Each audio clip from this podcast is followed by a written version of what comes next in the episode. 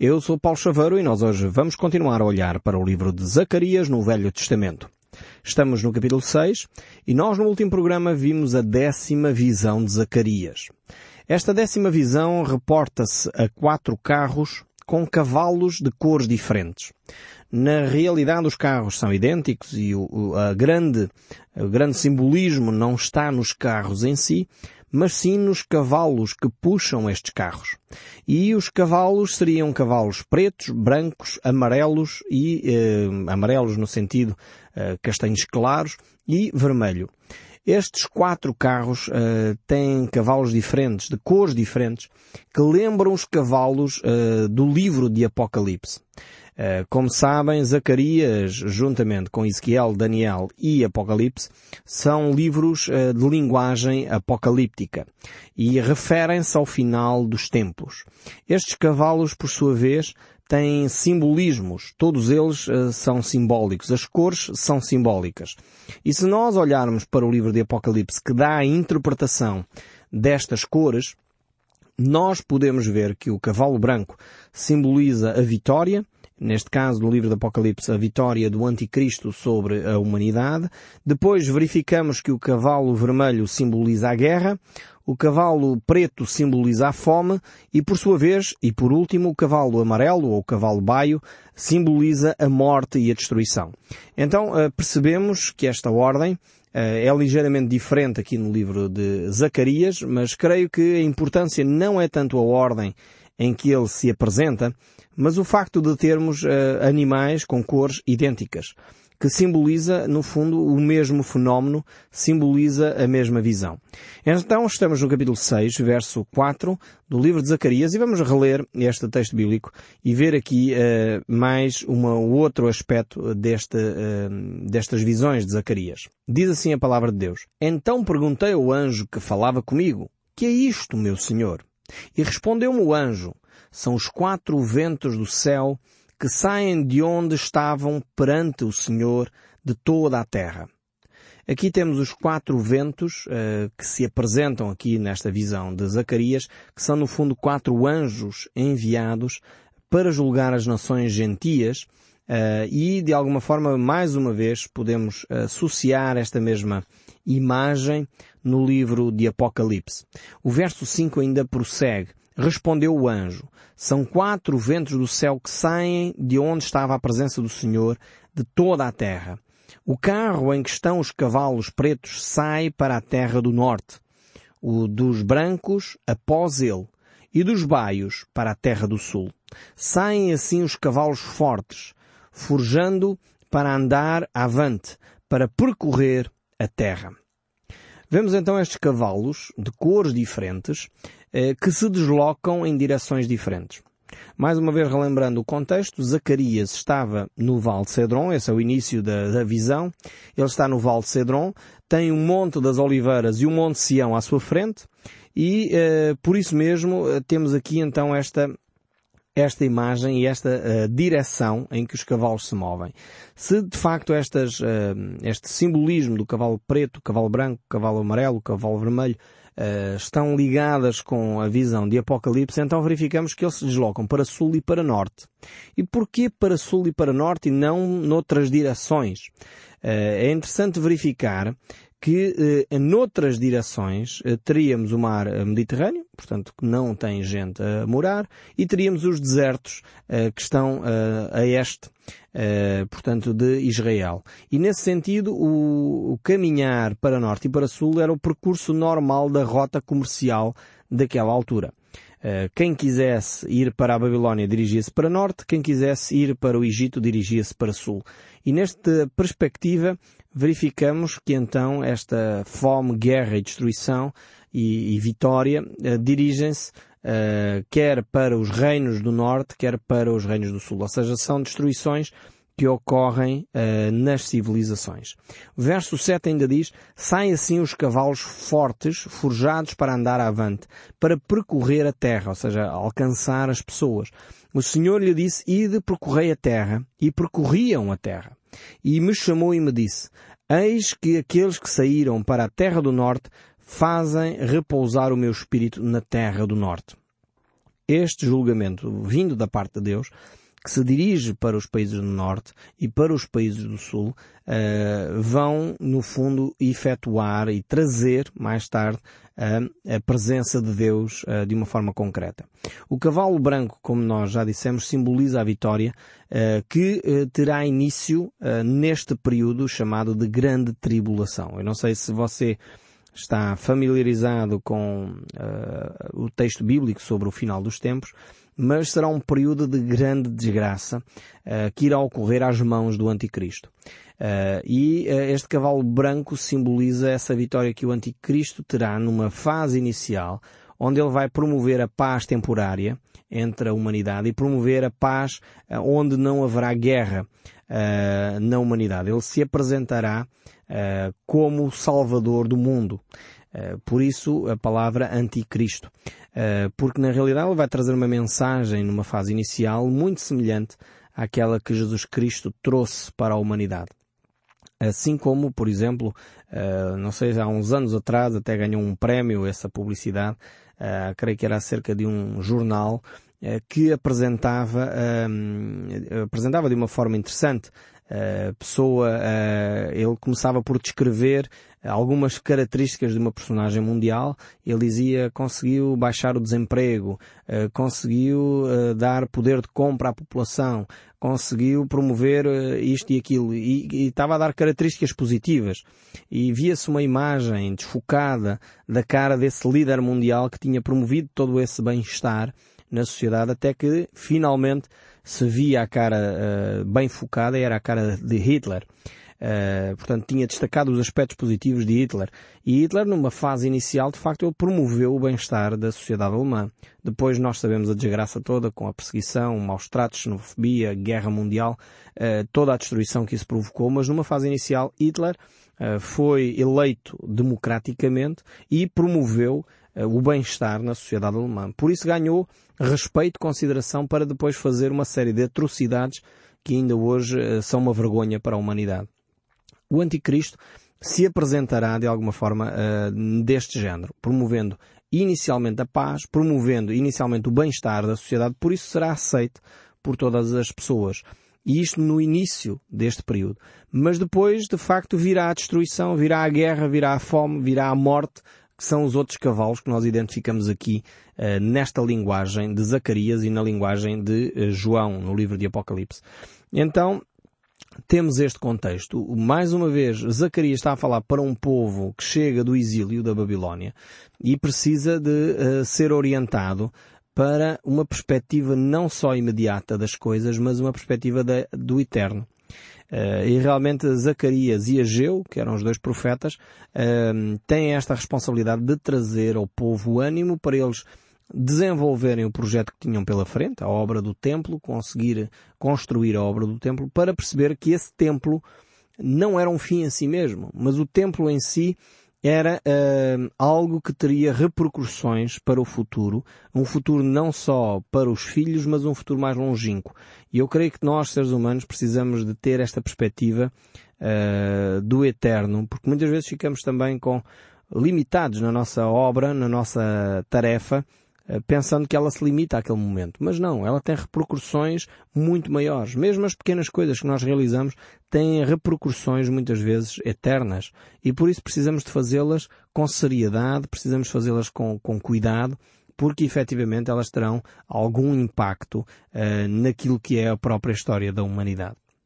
E então estamos neste contexto, mais uma vez, só para relembrar um pouco o contexto em que Zacarias traz a sua profecia, e então uh, ele continua a falar ao povo de Israel. O verso 9 diz assim, a palavra do Senhor veio a mim dizendo, ela reforça a ideia de que ele fala da parte de Deus, não é um diálogo ou uma frase que ele quer trazer ao povo, mas é o próprio Deus que se dirige à nação de Israel. E diz o verso 10, recebe dos que foram levados cativos, a saber, Eldai, Tobias e Gedaías, e vem tu, no mesmo dia, e entra na casa de Josias, filho de Sofonias, para o qual vieste da Babilónia.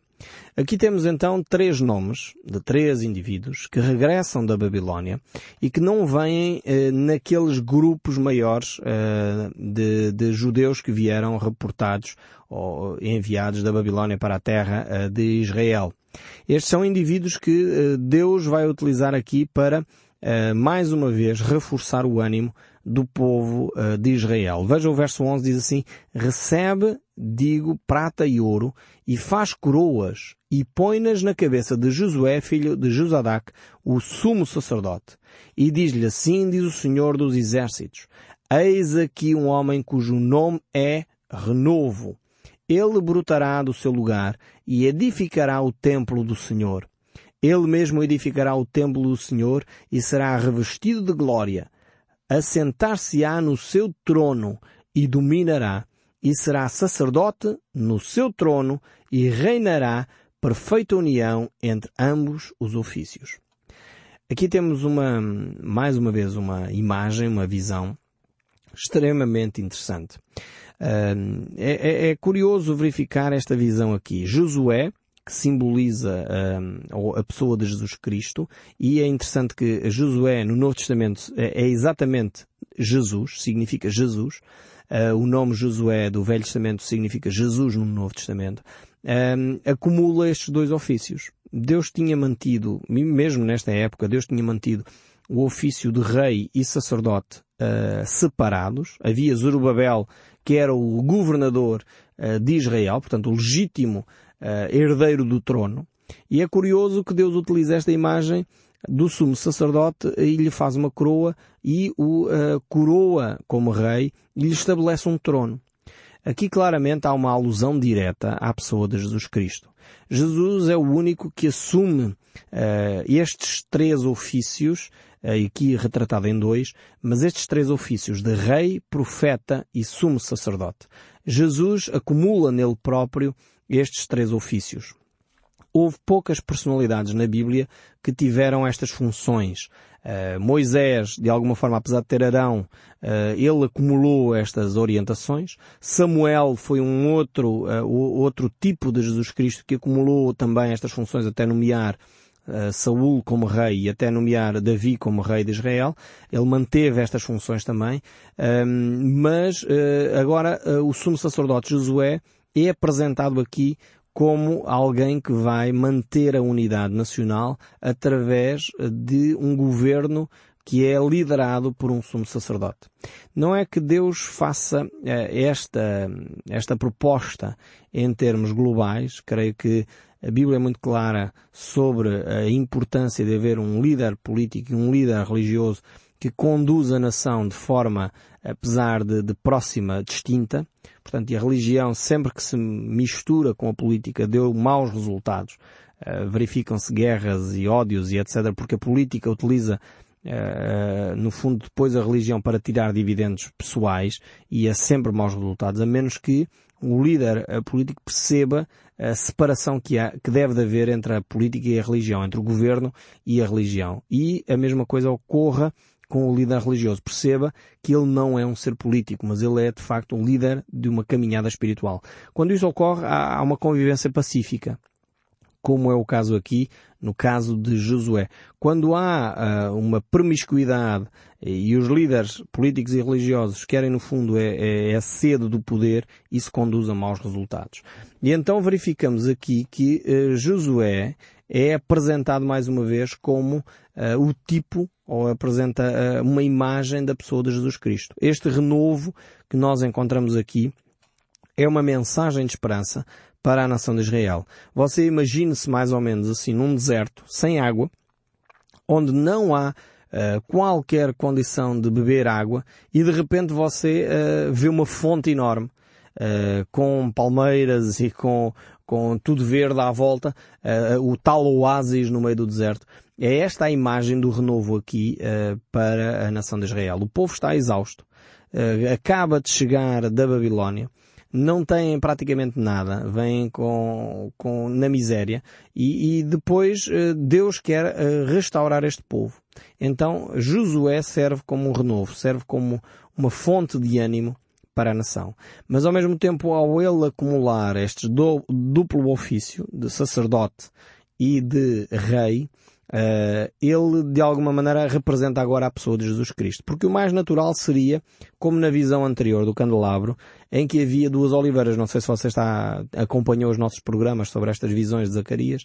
Uh, uma das visões que Zacarias teve foi de um candelabro com duas oliveiras. E cada oliveira representava uma Zorobabel, outra Josué. Portanto, os dois líderes da nação. Uh, aqui, Josué, que é o sumo sacerdote, uh, nesta visão uh, acumula, digamos assim, os dois ofícios, apontando para a pessoa de Jesus Cristo, não para o próprio Josué em si, mas apontando para a pessoa de Jesus Cristo, que será aquele que uh, perfeitamente assume este papel de rei e de sacerdote. E o desafio para Josué é então ele dedicar-se a esta obra de reconstrução do templo. É um templo uh, que em termos de beleza arquitetónica não é semelhante ao de Salomão. Temos o Templo de Salomão que era uh, extremamente belo e extremamente rico, altamente revestido em ouro e tudo mais, e cheio de obras de arte uh, belíssimas. Depois temos aqui o Templo de Esdras, muito mais humilde, mas cuja presença de Deus uh, é tão intensa e tão forte como era no Templo de Salomão isto daqui retiramos logo uma, uma lição tremenda. Muitas vezes nós queremos copiar modelos, pensando que uh, Deus vai ficar muito mais glorificado se nós tivermos sempre um templo como o de Salomão. E esta era a mentalidade de alguns habitantes de Jerusalém quando viram o templo de Esdras. Mas na realidade Deus diz, este templo ainda terá glória maior. E ele tinha desenvolvido esta ideia de, uh, dos começos humildes é onde a presença de Deus se faz sentir, não por causa do ouro e da prata que existem, mas porque Deus é quem Ele é. Então não importava aqui neste caso a grandiosidade do templo, importava sim a presença de Deus. E é uma grande lição para nós quando nós queremos repetir modelos, queremos repetir uh, exemplos. E o povo aqui queria repetir um templo idêntico ao de Salomão. E Deus está a dizer, seja o templo de Salomão, seja o templo de Esdras, seja o templo de Herodes, seja o templo que vai ser reconstruído ainda em Jerusalém, seja o templo que Jesus vai uh, edificar durante o milénio, esta é a minha casa. Sempre se mantém como sendo a minha casa, independentemente uh, dos templos uh, e de quem os reconstruiu. Uh, uh, o facto é que Deus está ali e é ali a presença de Deus e a glória de Deus se manifesta. Por isso mesmo, uh, Deus se manifesta hoje não num templo feito por mãos humanas, mas num templo de pedras vivas, como diz o apóstolo Pedro, em que cada um de nós, cristãos, faz parte desta edificação sobrenatural, que é a igreja, onde você e eu construímos um templo para a glória de Deus. E aqui Depende de cada um de nós a forma como construímos este templo. Por isso precisamos de viver a nossa vida uh, o mais próximo uh, da vontade de Deus, para que a nossa parte em termos de construção seja a mais bela, uh, mais ornamentada e que glorifica mais o nome de Deus. Por isso temos que viver a nossa vida de uma forma exemplar. Muitas vezes nós pensamos que a forma exemplar é aqueles que têm muito dinheiro é que podem viver de uma forma exemplar a fé.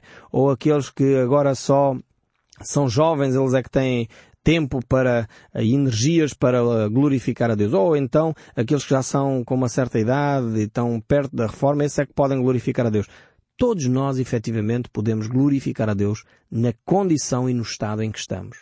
Eu conheci uma senhora que é um exemplo de vida para mim neste aspecto, um, que, que, com 80 anos de idade, vejam bem, portanto uma pessoa, uma senhora com 80 anos de idade, que saiu do nosso país, Portugal, foi viver para a China, sabem para quê? Para construir um lar de terceira idade para acolher pessoas carenciadas. E sabem com o que é que ela fez isso? Com a sua reforma de 400, 500 euros. Não é uma pessoa rica, não é uma pessoa uh, cheia de força porque já tem quase 80 anos de idade, mas ainda assim se disponibilizou nas mãos de Deus para sair daqui de Portugal, viajar até à China para fazer este trabalho tremendo nas mãos de Deus.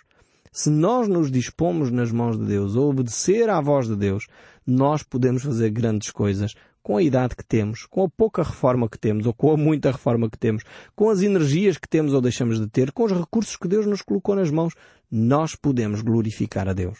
E este é o desafio de Deus aqui para o povo de Israel, em vez de ficarem a se lamentar, porque este era o contexto que Ageu melhor nos descreve do que Zacarias, mas Ageu e Esdras, se nós lermos o livro de Esdras, verificamos que o povo se lamentava que este templo não tinha a glória que tinha o templo de Salomão. Em vez de ficarmos nessa lamentação, ah, já sou uma pessoa de idade, não tenho as energias que tinha quando tinha 20 anos ou 30 anos, eh, ou não tenho os recursos materiais que tinha quando trabalhava. Em vez de nos ficarmos a lamentar, é colocarmos à disposição de Deus, nas mãos de Deus, aquilo que somos, para Deus usar como Ele bem entende. E a glória de Deus certamente encherá essa casa. E encherá porque Deus é quem Ele diz ser. E Ele transformará a nossa vida de uma forma tremenda porque o poder de Deus se manifesta na nossa fraqueza. E Deus glorifica-se quando nós somos humildes. Quando nós achamos que temos todos os recursos, quando nós achamos que somos capazes de, quando nós pensamos que somos nós que fazemos a obra, então Deus aí não nos pode utilizar. Então, não há desculpas para sermos usados por Deus. Se você é jovem, pode ser usado por Deus. Se você é uma pessoa que está na força do trabalho e está a trabalhar numa empresa, você pode ser usado por Deus nesse local de trabalho. Não precisa sair desse local de trabalho para ser usado por Deus. Você está reformado, pode ser usado por Deus com a sua reforma. Todos nós podemos estar dispostos nas mãos de Deus e Deus construirá um lindo templo com cada um de nós, porque cada um de nós, como diz Pedro, somos pedras vivas deste santuário que Deus está a edificar hoje, ao qual ele chama perfeito e sem mácula nas escrituras do apóstolo Paulo. E certamente Deus quer transformar a sua vida para se adaptar, para se ajustar a esta realidade que Deus quer ver no seu dia a dia. E eu espero sinceramente que o som deste livro continue a falar consigo, mesmo depois de desligar o seu rádio. Que Deus o abençoe ricamente e até ao próximo programa.